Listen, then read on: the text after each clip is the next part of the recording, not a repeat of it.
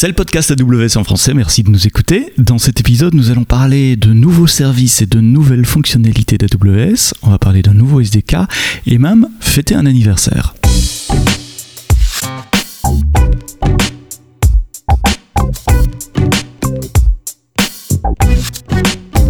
Bienvenue dans le podcast AWS en français. Merci de nous écouter euh, toutes les semaines. Il y a une nouvelle plateforme pour nous écouter cette semaine. Je voulais la mentionner. Merci à eux. C'est Amazon Music qui se lance dans le podcast et qui indexe évidemment les podcasts AWS, euh, celui en français, mais aussi les autres. Si vous parlez anglais, espagnol, italien, allemand, il y a un podcast pour vous dans chacune de ces langues toutes ces semaines. Cette semaine, vous le savez maintenant, une semaine sur deux, on, parcourt euh, l'actualité d'AWS et comme je l'ai annoncé dans le, dans le chapeau, on va parler de nouveaux services, de nouvelles fonctionnalités. Mais on va commencer par un anniversaire, l'anniversaire d'IAM, Identity et Access Management, qui fête ses 10 ans. Alors en 10 ans, euh, ce service qui est une des fondations d'AWS, puisque c'est lui qui vous permet de gérer les, les rôles et les permissions euh, de votre usage sur votre compte AWS. Ce service qui en mai 2011 été lancé de façon assez, assez modeste finalement avec euh, la possibilité de déclarer des utilisateurs, des groupes et puis d'assigner des permissions, soit à un utilisateur, soit à un groupe. Et maintenant un service euh, qui permet aussi de faire de la fédération d'identité, qui a des rôles, des rôles managés, des permissions managées, euh, qui a introduit il y a, deux ans, deux ans et demi maintenant l'attribute based access control, donc la, possibilité de définir des, des policies basées sur les attributs des, des identités qui se connectent. Donc, par exemple, je peux avoir des tags associé à, moi qui dit euh, projet XYZ, euh, rôle ceci, ou euh, cost center 1, 2, 3. Et donc vous pouvez définir des, permissions basées sur ces tags, sur les valeurs de ces tags. Dire voilà, j'ai accès à telle ressource si la ressource a un tag projet et dont la valeur est la même valeur que mon tag projet à, moi, ce qui permet de diminuer le nombre de, de, rôles. La dernière nouveauté sur IAM, elle date du mois passé, on n'en a pas parlé dans le podcast la, la, semaine passée ou la semaine d'avant, elle date d'avril 2021. C'est la possibilité dans IAM de générer des permissions avec le minimum euh, de, permissions possibles. Vous savez, c'est toujours un challenge de dire quel est le minimum de, permissions possibles.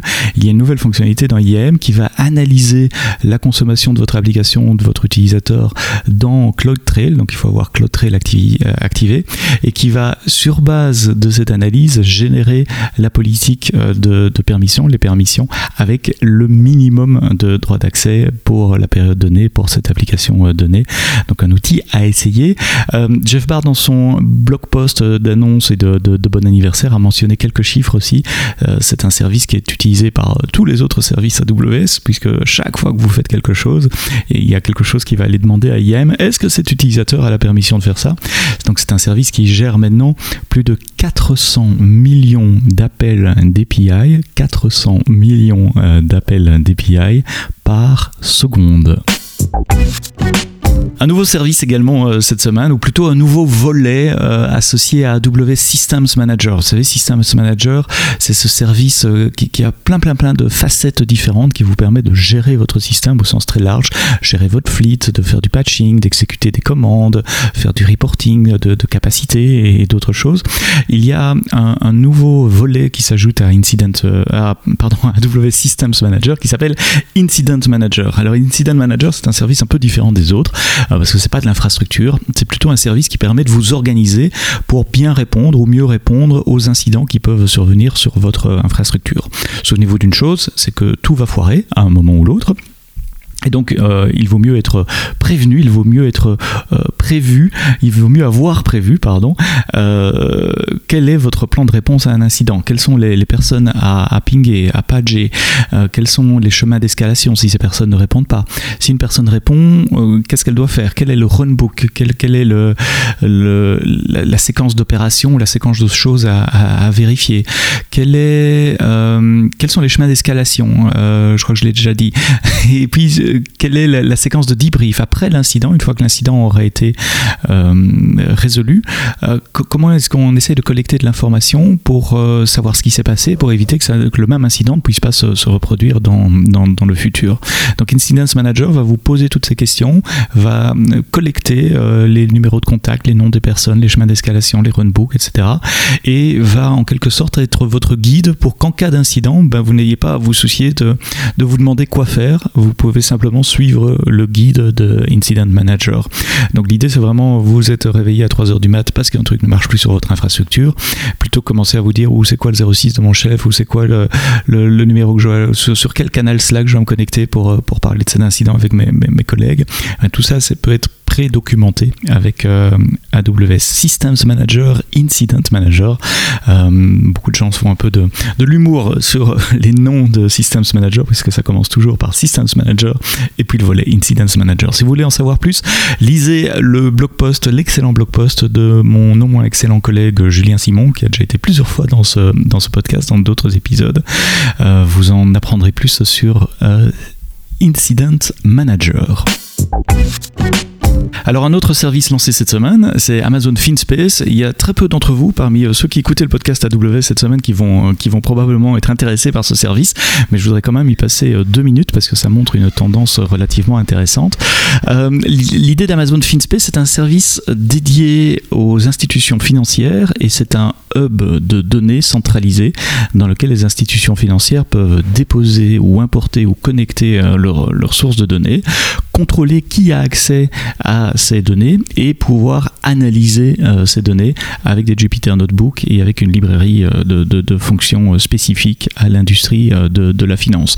Donc le problème que KWS essaye de résoudre pour certains de ses clients, pour les clients de l'industrie financière, c'est la siloisation, je ne suis pas certain que ce soit très français, mais vous comprenez ce que je veux dire, l'isolation des données entre différents départements qui s'occupent de produits différents, de marchés différents, de, géographies différentes, pouvoir accéder à toutes ces données quand on est un analyste financier, ben, ça prend pas mal de temps. Il faut justifier aussi pourquoi je dois accéder à telle donnée de tel département. Tandis qu'avec FinSpace, ben, on peut créer un data hub, vraiment un, déversoir, un, data lake financier spécifique de données où les données peuvent être classifiées, labellisées. Euh, les accès à ces données sont contrôlés par l'administrateur de, FinSpace. Euh, il peut créer des utilisateurs, donc il ne faut pas de compte AWS pour pouvoir euh, accéder à ce data hub en tant qu'utilisateur. Pardon. Une fois qu'on a accès à ce data hub, on peut rechercher des données, mais on peut aussi accéder à des euh, librairies d'analyse et de transformation euh, qui sont spécifiques à, l'industrie euh, financière. par exemple, faire du, ce qu'on appelle en anglais du bitemporal modeling, pouvoir modéliser des, évolutions de données sur différents axes de temps ou avec différentes hypothèses. Il y a aussi les, analyses de Bollinger, Bollinger Analysis qui sont disponibles pour vous dans les librairies Python des Jupyter Notebook que vous pouvez euh, démarrer. Tout ça est très bien expliqué dans un blog post également. Donc allez jeter un coup d'œil sur le blog post et comme d'habitude, je vous mets la note dans euh, le lien dans les notes de ce podcast. Alors pourquoi je disais que c'est intéressant au début? Parce que ça montre une tendance qu'on voit sur AWS et les autres cloud providers d'ailleurs de verticaliser l'offre de produits. Euh, il, y a deux, il, y a deux, semaines, je parlais de, nouveautés pour les producteurs vidéo euh, avec Nimble, Amazon Nimble, le, studio de, de, développement pour les, les, designers graphiques. Mais il y a aussi des tas de nouveautés pour, pour le streaming de, de vidéos. Et donc ça, c'est un vertical auquel AWS s'adresse. Il y a le vertical de la santé également, avec plusieurs offres dédiées à la santé. Et on voit maintenant un troisième vertical émerger, qui est le vertical euh, de l'industrie de, de, la finance. Donc si vous êtes intéressé, si vous travaillez dans le domaine de la finance, allez jeter un coup d'œil sur Amazon FinSpace. Et pour le reste de ce podcast, on sera un peu plus technique avec euh, non pas des nouveaux services, mais des nouvelles fonctionnalités ou des extensions de services existants.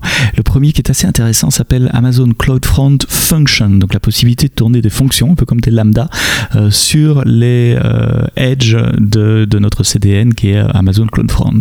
Et là, si vous connaissez déjà AWS, vous dites, eh, mais attends un peu, là, il déconne le Seb, ça existe déjà, ça s'appelle Lambda on Edge, et c'est vrai que c'est similaire à Lambda on Edge, mais différent, et ça offre des, des fonctionnalités fonctionnalités différentes. Je vais essayer d'expliquer les différences.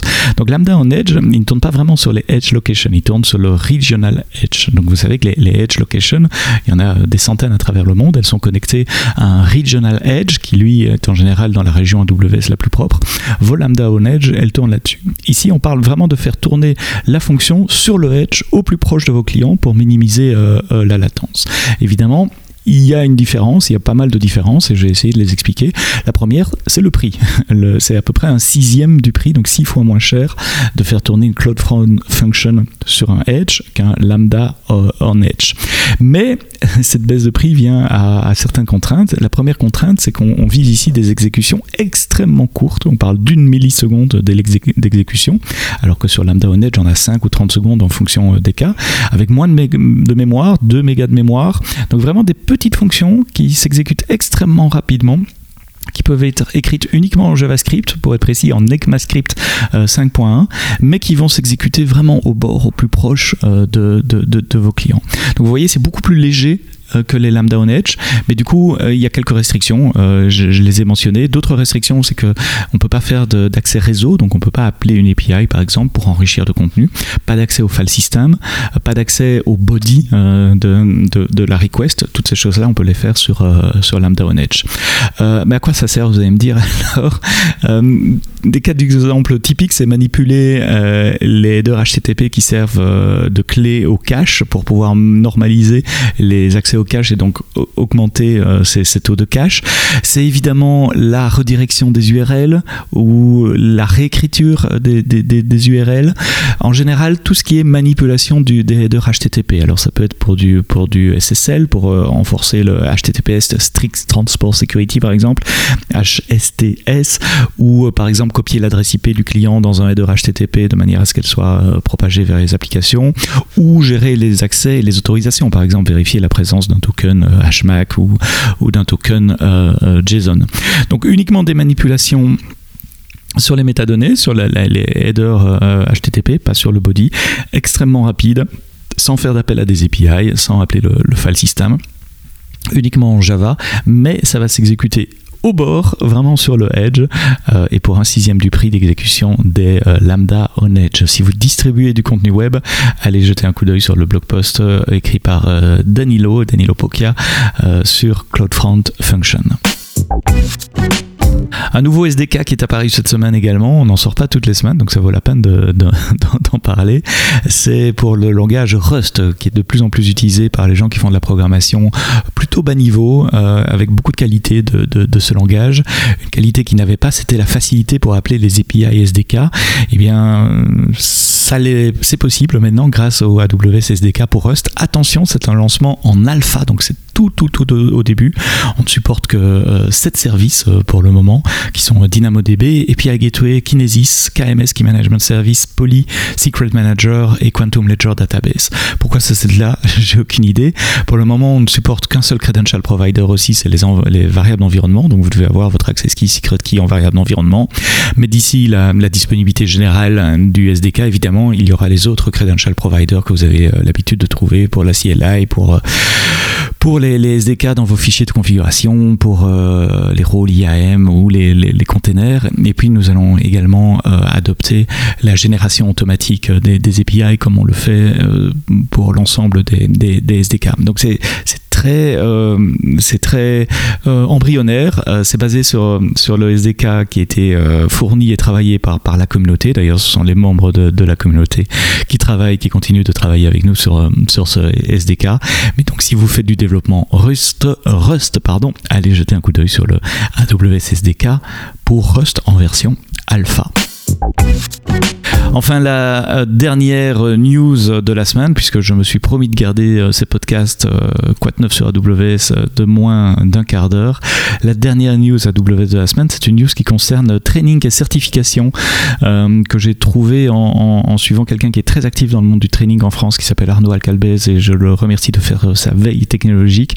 Et je me permets de, m'en inspirer, mais sur le site de training, aws.training, c'est facile à retenir, il y a un nouveau curriculum qui vient d'être qui vient d'être autour de DynamoDB, si vous voulez apprendre plus sur DynamoDB. Il y a 6h30 de cours gratuits, niveau intermédiaire, 3 modules et 6 labs, 5 labs, 5 labs si je me souviens bien, exactement, 3 modules et 5 labs. Le premier module, c'est l'introduction à AWS, la CLI, les SDK, etc. Le deuxième module parle plutôt sur les API de base, c'est quoi la différence entre une, query et un scan, comment optimiser cette table pour les queries et les scans, et puis comment créer des index, les index locaux, les index globaux, les Global Secondary euh, Index, euh, et quel, est l'impact sur les, performances de DynamoDB. Le troisième module, c'est plutôt sur la gestion de la consistance dans, DynamoDB, la gestion de la capacité et de la, performance.